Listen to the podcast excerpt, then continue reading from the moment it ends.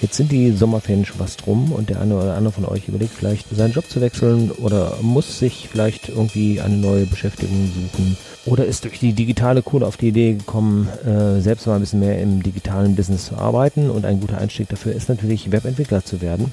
Das kann man sich selber beibringen, man kann es aber auch richtig lernen an der Schule, an der Fortbildung. Und einen Weg zu diesem Beruf stellen wir euch jetzt in unserem heutigen Sommerinterview vor, das ein bisschen länger geraten ist und keine reguläre Folge ist. Viel Spaß beim Interview.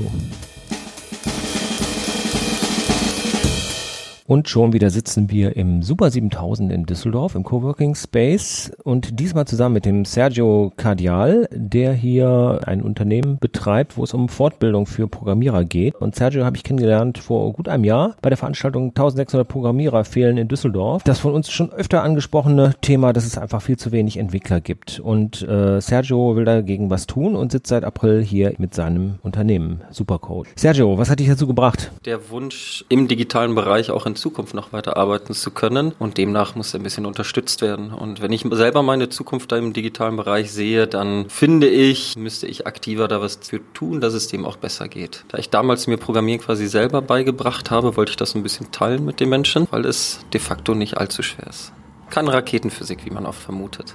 Wo steigt ihr ein? Also äh, richtet ihr euch eher an, an Einsteiger oder Fortgeschrittene? Wir richten uns vor allem an Menschen, die die richtige Motivation mitbringen. Das ist das Wichtige ob man jetzt komplett bei Null anfängt oder ob man vielleicht sogar bei, bei 10 oder 20 Prozent anfängt, ist dann relativ egal. Wichtig ist, dass die Grundmotivation da sein muss. Aber es ist möglich, dass jemand zu euch kommt, der im, im Grunde noch nie selber programmiert hat? Ja, wenn alles andere auch stimmt. Also wir haben Intensivkurse. Also das bedeutet, die Person muss nicht nur Motivation haben, was schon 80 Prozent der, der Miete hier ist, würde ich mal sagen, wenn man den Kurs machen möchte. Die Person muss aber auch noch den Luxus haben, drei Monate am Stück Zeit zu haben. Ja, wir können Menschen, die bei Null anfangen, die drei Monate Zeit haben, sich in ein Thema zu stürzen, die motiviert sind und Bock haben, programmieren zu lernen, die können wir unterrichten. Was sind das für Leute? Also zahlen die es selber oder werden die in irgendeiner Form unterstützt? Unterstützt. Also drei Monate muss man sich auch erstmal leisten können. Wir haben uns auf die Fahne geschrieben, dass wir quasi keine Eliteschule werden möchten. Deswegen steht auch bei uns unterm Logo digitale Bildung für alle. Und das schaffen wir, indem wir also unseren Kurs für Selbstzahler anbieten. Jeder, der, der möchte, kann quasi bezahlen. Dann gibt es aber auch die Möglichkeit, sich den Kurs finanzieren zu lassen über zum Beispiel die Bundesagentur für Arbeit oder das Jobcenter durch einen sogenannten Bildungsgutschein. Und dann haben wir zusätzlich, da bin ich ganz, ganz stolz drauf, eine schöne Kooperation mit der Chancen EG. Und die ermöglicht allen Menschen, die quasi nicht das notwendige Kleingeld haben oder auch nicht die Möglichkeit haben, durch die Agentur oder das Jobcenter gefördert zu werden, bietet die Chancen-EG einen solidarischen Bildungskredit an. Wer ist die Chancen-Idee? Wer steht dahinter? Da steht ein großartiges Team hinter, geführt vom Florian Koljewin aus Berlin. Und die haben sich irgendwann auf die Fahne geschrieben, Bildung in Deutschland solidarisch zu ermöglichen. Also, dass jede Person in Deutschland, die studieren möchte oder bei uns zum Beispiel teilnehmen möchte an einem Bootcamp, oder oder die Möglichkeit hat, dadurch, dass sie an dem Programm der Chancen EG teilnimmt und an dem umgekehrten Generationenvertrag teilnimmt. So heißt es nämlich so schön. Das läuft gut. Mittlerweile sind da sehr, sehr viele auch Unternehmen drin, die auch bei uns im Wettbewerb stehen, auch in Berlin und in Köln und in Hamburg. Und das funktioniert super. Was für Leute kommen zu euch?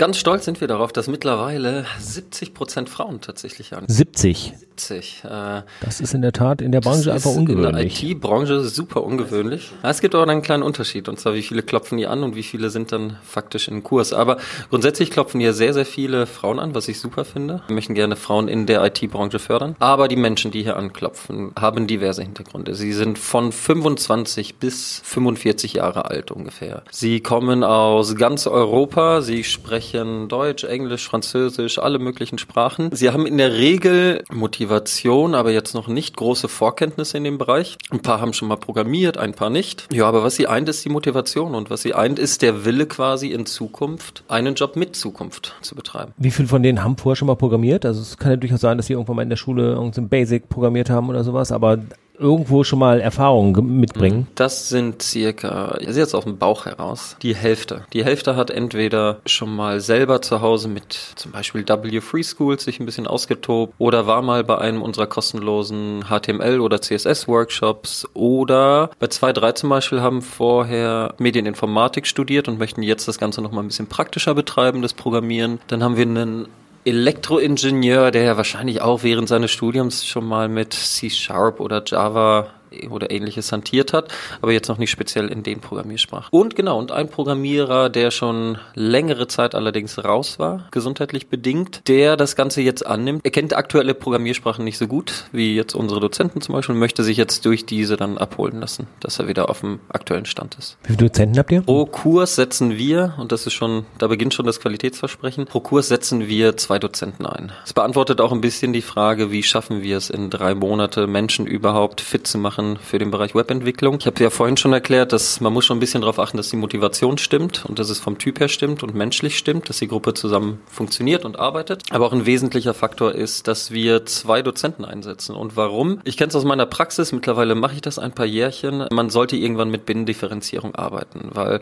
auch wenn wir darauf achten, dass alle dieselbe Motivation mitbringen, können wir es halt einfach nicht steuern, wenn eine gewisse Gruppe der Klasse zum Beispiel ein bisschen schneller lernt und die anderen vielleicht sich mit gewissen Themen etwas schwerer tut. Und deswegen haben wir dann zwei Lehrer, dass der eine quasi sich um die eine Gruppe kümmern kann und der andere um die andere.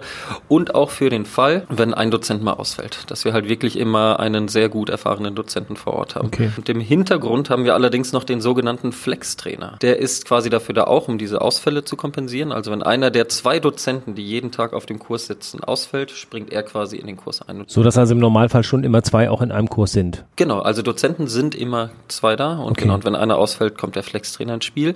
Und der Flex-Trainer hat aber noch eine andere besondere Aufgabe. Wenn einer der Teilnehmenden die Hand hebt und sagt, Binnendifferenzierung, alles schön und gut, trotzdem komme ich da gerade nicht weiter, hat er die Möglichkeit, bei dem Flex-Trainer sich quasi Einzeltrainings dann noch zu holen und quasi einzeln gefördert zu werden, bis er wieder da ist und dann springt ihm quasi auf den Rücken und holt die Truppe wieder ein. Du sagtest, äh, drei Monate dauert ein Kurs. Wenn dieser Kurs dann vorbei ist, dann stehen hier unten vor der Tür die Firmen und warten auf die frisch gebackenen Entwickler. Nö, die stehen schon vorher da.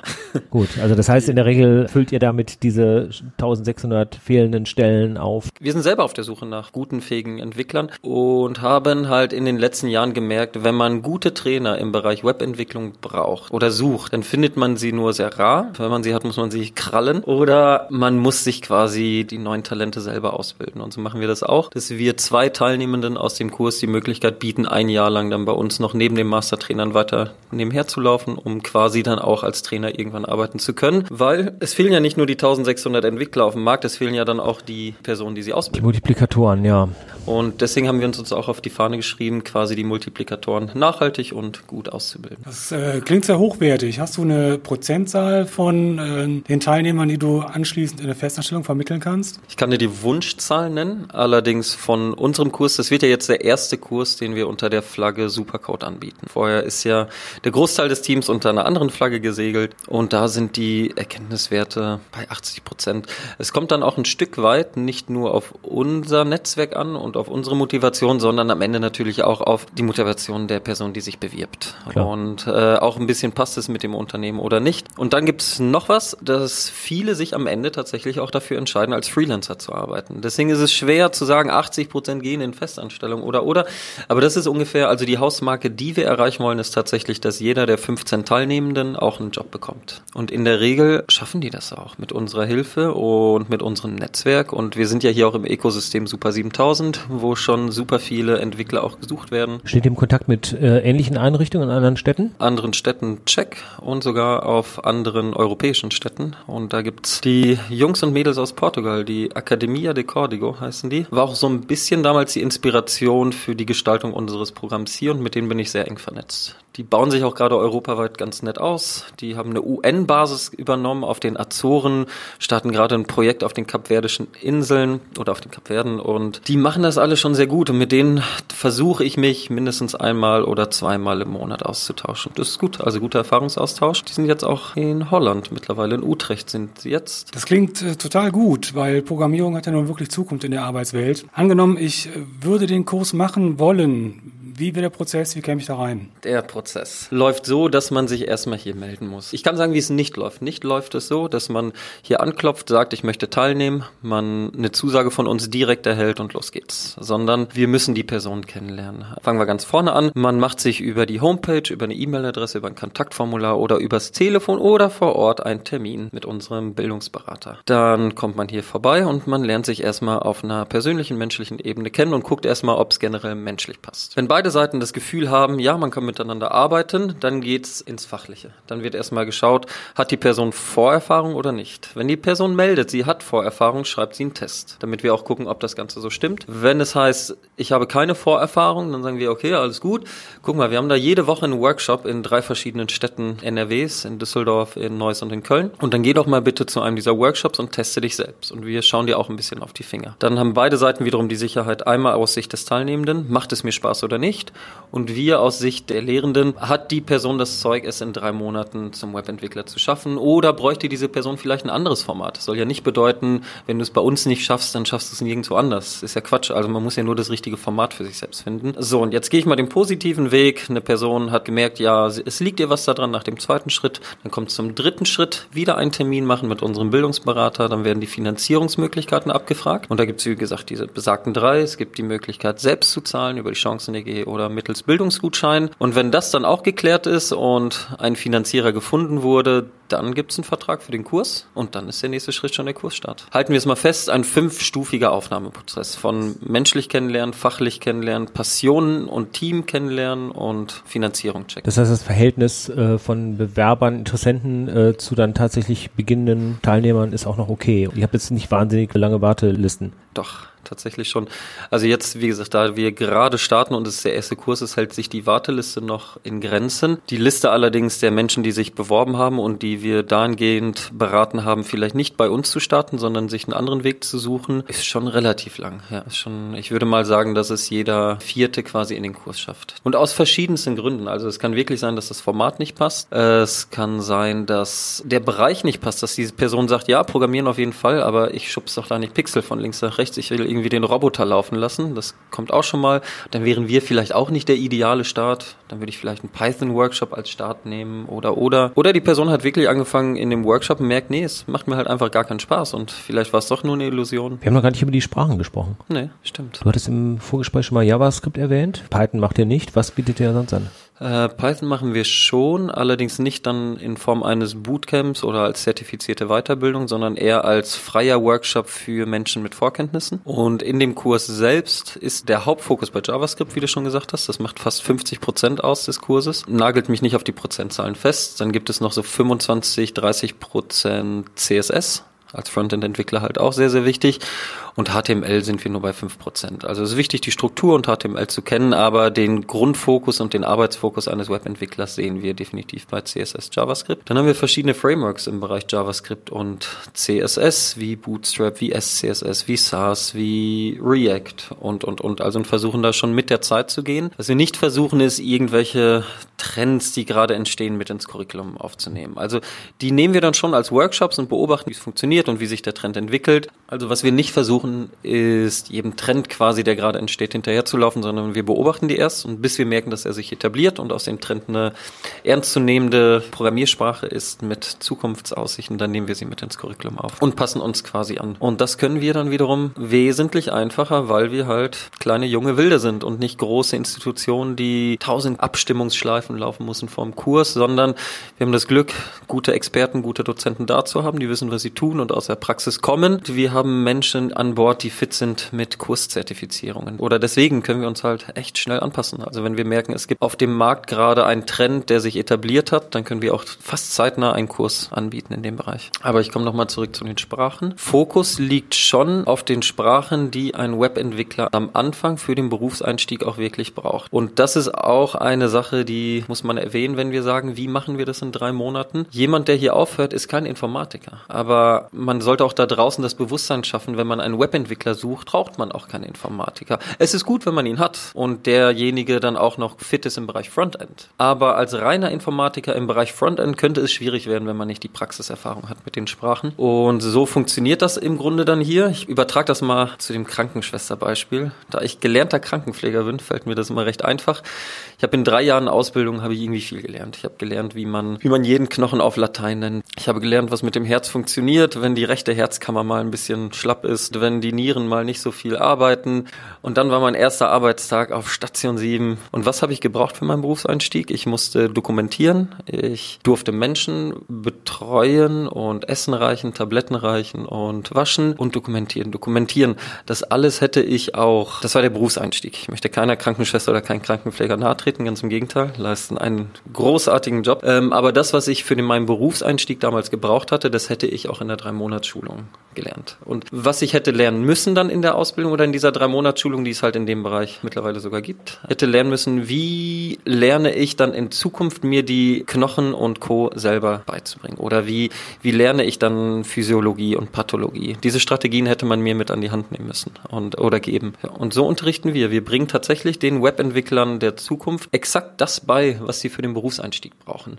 Mit dem Bewusstsein, dass jeder, der hier aufhört, noch weiter lernen muss, aber wir haben denen die Instrumente schon mit auf die Hand gegeben, wie sie weiter lernen können und selber sich Wissen quasi aneignen können. Ja, als Webentwickler ist ein großer Part auch Design und Usability und ähnliches. Ist das äh, Teil der Lerninhalte? Webentwickler sollten designaffin sein. Nicht, weil sie bestenfalls nicht, weil sie selber Designs erstellen sollen, aber weil sie halt im sehr engen Austausch mit Designern stehen. Im besten Fall. Nicht im besten Fall wird ein Entwickler, ein Webentwickler auch schon mal für Designs genutzt. Also ja, wir haben einmal implementiert, wir bringen dir bei, wie du dir selber Sachen beibringen kannst und es gibt einen großen Design-UX-Part, wo man Designtheorie und Designlehre betreibt, Prototypen erstellt werden und und und. Wobei, und da gehe ich nochmal zurück zum Unterricht, es werden sowieso jeden Tag Prototypen und Designs erstellt. Also der, der Unterrichtstag ist schon so praxislastig aufgebaut, dass man im Grunde nur mit Praxisprojekten arbeitet und dadurch auch schon an Designs kommt. Da wir auch auf schöne Designs dann achten, weil es bringt nichts, Webentwickler auszubilden, die kein Gespür für Design haben. Geht es langfristig Richtung App-Entwicklung? Habt ihr da was vorgesehen? Ich kann mir vorstellen, dass viele da auch ein großes Interesse haben. Da ist auch ein großer Bedarf auf dem Markt. Es ist ein Riesenbedarf, großes Interesse, nicht nur auf dem Markt, sondern auch unsererseits. Wir heißen ja Super Code, wir heißen jetzt nicht Super Frontend und auch nicht Super Webentwicklung,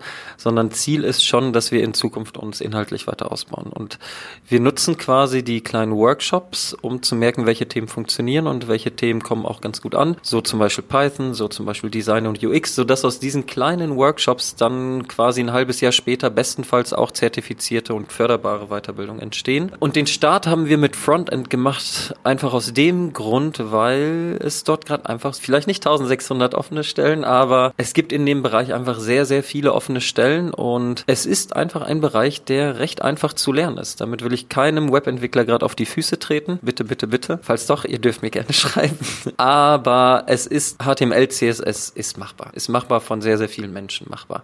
Ab JavaScript wird es schon ein bisschen komplexer, aber auch noch machbar, wenn man motiviert ist und Bock drauf hat. So. Ich will es jetzt aber nicht vergleichen mit Java oder mit C++. Das wäre dann schon etwas komplexer. Also, lange Rede, kurzer Sinn. Wir haben mit Webentwicklung angefangen, weil es vielen Menschen da draußen einen guten Start sehe es als Einstiegsdroge im Bereich Programmieren, so würde ich es nennen. Aber Fokus ist oder Ziel ist schon, dass ihr in Zukunft das Portfolio noch weiter ausbauen. Tauscht ihr euch mit Unternehmen aus oder mit Vermittlern, anderen Anbietern, äh, Nachfragenden, die ja. letztendlich dann ja auch den Abnahmemarkt bestimmen? Auf europäischer Ebene machen wir das schon mit dem portugiesischen Coding Institut. Also ich meine auch mit Firmen, die dann wirklich die Coder hinterher einstellen. Große so. Unternehmen hier in Düsseldorf oder darüber hinaus oder meinetwegen auch die IHK, was die konkrete Nachfrage ist und wie die sich auch verändert. Definitiv. Also ich komme noch mal zu dem Super 7000 hier. Wir haben halt einfach den Luxus, dass wir halt direkt bei den Firmen sitzen. Also es ist nicht so, dass wir ein Bildungsinstitut im Bereich IT sind, sondern wir sind ein Bildungsinstitut integriert in dem Bereich IT. Und das ist halt das Schöne. Ich gehe aus meiner Bürotür raus, nach links am Bällebad vorbei und rede mit vier Entwicklern über die aktuellen Trends und rede mit einem Firmenchef über seinen Bedarf in der Agentur und rede mit dem anderen Firmenchef über die Kundenaufträge, die gerade reinkommen. Und das ist Gold wert. Ja. Äh, du hast gesagt, ihr werdet zertifiziert, der dreimonatige ähm, Workshop. Kannst du bitte nochmal sagen, was das für ein Zertifikat ist und wenn ich den abgeschlossen habe, den Workshop, was bin ich dann? Fange ich beim Zertifikat an. Wenn man in Deutschland als Bildungsträger am Markt sein möchte und gefördert werden möchte, dann muss man sich zertifizieren lassen. Im Grunde ist es eine DIN ISO 9001 Zertifizierung, die nennt sich aber eine Zertifizierung nach AZAV. In unserem Fall hat uns CERTWA geprüft und das gibt uns jetzt den Vorteil, dass wir von der Agentur für Arbeit anerkannt sind, Teilnahmezertifikate ausstellen dürfen und können und auch gefördert werden können von der Agentur, vom Jobcenter und Co. Und es sorgt auch für ein Stück weit Glaubwürdigkeit am Markt, weil im Grunde wird das komplette Qualitätsmanagement geprüft. Es wird das Management oder die Managementabteilung wird geprüft. Ähm, es wird darauf geachtet und das ist auch sehr wichtig, weil nicht nur der Kurs ist zertifiziert, sondern auch wir sind als Bildungsträger zertifiziert. Und bei der Kurszertifizierung wird auch darauf geachtet, dass man nach dem Prinzip der Sparsamkeit achtet, dass man nicht anfängt, hohe Rendesummen zu nehmen, damit Kurskosten exorbitant in die Höhe steigen und und und. Also es macht schon alles Sinn und Zweck. Und wenn man hier aufhört, was ist man dann? Euphorisiert und hat die Möglichkeit als Junior Webend, es kommt auf die Vorerfahrung an, die man mitbringt. Ich gehe jetzt mal den Weg von einer Person, die keine Vorerfahrung mitgebracht hat. Und wenn die bei uns aufhört, dann ist sie Junior Webentwicklerin oder Entwickler und kann als solche auch dort draußen auf dem Markt anfangen. Und je nach Verhandlungsgeschick kann sie schon für 35 bis 40.000 Euro Berufseinstieg Gehalt aushandeln. Das sollte möglich sein. Ähm, dann gibt's aber auch noch den Fall, dass zum Beispiel ein Datenbankadministrator mit Designvorkenntnissen bei uns Teilnehmer war oder Teilnehmerin war. Der muss nicht mehr zwangsläufig als Junior anfangen. Der kann bedingt durch seine Erfahrung in den anderen Bereichen auch so als Webentwickler anfangen. Ja, und steigt dann auch natürlich gehaltlich bei eher 38, 40, 42.000 dann ein.